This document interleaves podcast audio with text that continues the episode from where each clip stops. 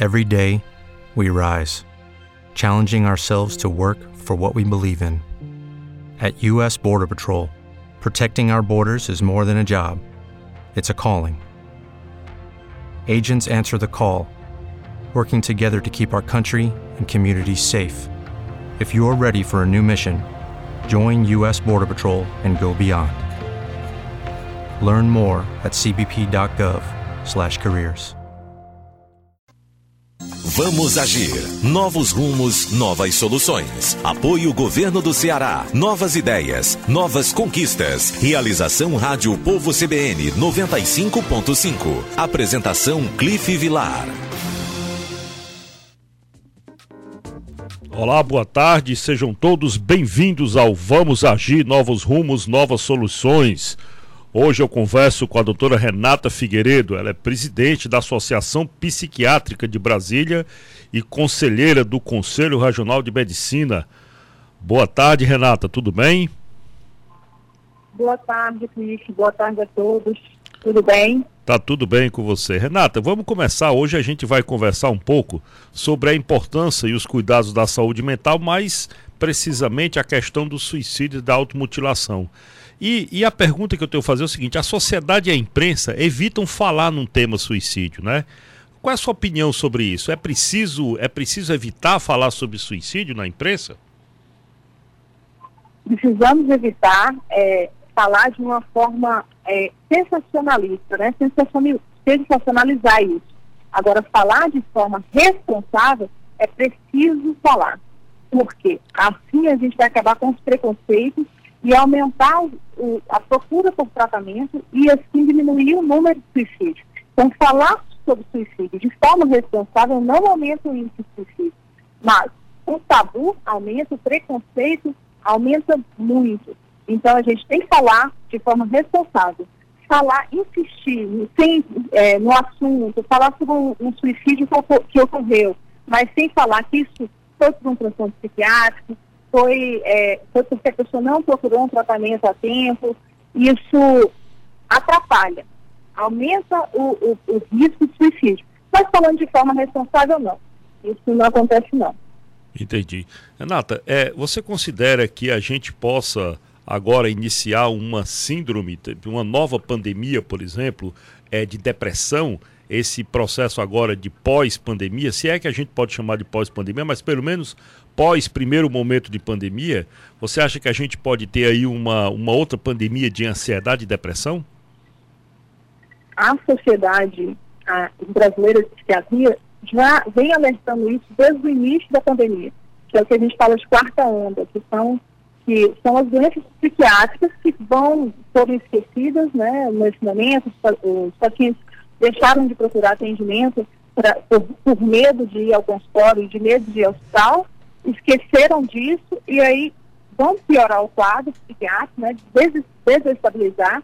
Tem os pacientes que não tinham transtorno, tem as pessoas que não tinham transtorno psiquiátrico e que começaram devido ao medo, é, é, a infodemia, né, um excesso de informação sobre o assunto, sobre pandemia, e isso piorou a ansiedade, aumentou o consumo de, de substância, álcool e outras drogas, aumentou a questão do alimentação, muitas pessoas questionam de ganho de peso, de compulsão alimentar. Então, sim, nesse, nesse segundo momento, né, apesar de, da pandemia não ter acabado, a gente já vê um aumento no número de, de, de consultas médicas, no aumento da, do, da apresentação né, de depressão, ansiedade, transtorno de estresse pós-traumático, de pessoas que perderam parentes e não conseguiram nem, nem despedir a, o velório, né, os rituais do, é do velório, do, é verdade. enterro.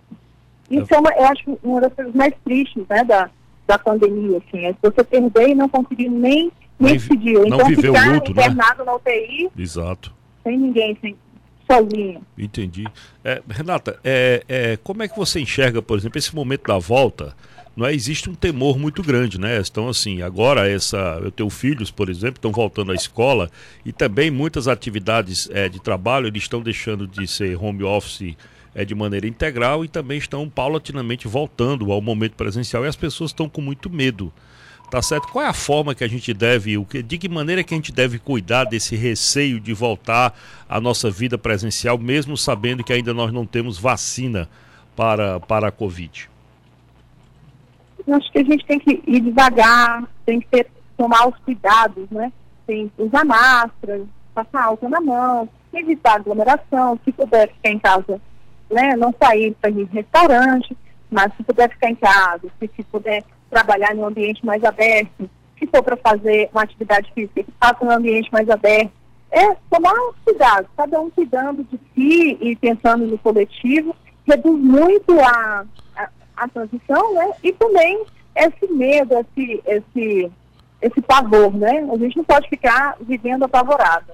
Tem seis, sete meses que a gente está passando por essa situação e a gente sabe que esse estresse crônico, né, que inicialmente, aquele estresse agudo, já está planificado que pode levar um quadro de ansiedade, depressão, alguns já estão e não, não sem tratamento, alguns já estão tratados, estabilizados, entenderam que o momento, é, assim, talvez o pior momento passou e que agora a gente tem que ter cuidado, a gente já sabe muito, assim, a gente já consegue viver é, e sabe, saber o que precisa fazer, né? Não é uma, uma, uma novidade que a gente tem que aprender mais. A gente já sabe, a gente é já sabe viver com isso. É verdade. Nata, é, bem, é, você coordenou, você coordenou um projeto muito bacana aqui, é, tanto com o Ministério da Saúde como com a Fundação Demócrito Rocha, é, para a prevenção da automutilação e do suicídio. Esse, esses dois projetos hoje já estão com quase 60 mil inscritos certo? Qual a importância da, da comunicação e da formação educacional, da informação é, com qualidade é, junto a educadores e a outros é, líderes comunitários é, a respeito de dois assuntos tão delicados quanto a automutilação e o suicídio, a prevenção dessas duas mazelas da, da sociedade atual? Esse projeto é maravilhoso, assim, foi muito bem feito, muito bem revisado, um, um conteúdo é, um embasamento científico, então uma, um material que a gente pode usar de referência é, nas escolas, no, nos hospitais, assim, hospitais gerais, então é para a comunidade mesmo. Um, o vocabulário simples, de fácil acesso, mas o conteúdo de qualidade. É fundamental, a gente tem que, é, é na própria, nas cartilhas a gente fala da formação de guardiões de vida, que é as pessoas que não sabem, mas que lidam com várias pessoas que têm, às vezes, ideação suicida, porque 17% da população já teve alguma, ou tem ou teve ideação suicida e às vezes não falou com ninguém ou não procurou ajuda. Então, assim, é, é uma quantidade grande, são muitas pessoas. E se a gente souber identificar é, sinais de alerta, fatores de risco, que a gente possa intervir. Então, a população geral tem que saber o que fazer, identificar primeiro, o, é, saber intervir naquele momento, às vezes de crise, um momento agudo, uma pessoa está tá pensando, tá já no ato suicida, mas às vezes o paciente que está, a pessoa que está com ideação, está triste, está sofrendo, mas às vezes nem falou. E o próprio, a própria população consegue identificar, falar, conversar e procurar ajuda, né? Que o mais importante é identificar e procurar ajuda para evitar o suicídio. É, e é importante assim, tem muito a ver com aquela tua primeira resposta, que é a qualidade da informação, né? A forma que isso é passado, a forma que isso é abordado, isso é muito importante. É, Renata, é, é, não adianta eu chegar e titular, falar que eu sei, desculpa, né? Falar que eu sei sobre suicídio, sobre prevenção ao suicídio, já que eu que é um assunto que, que está na mídia.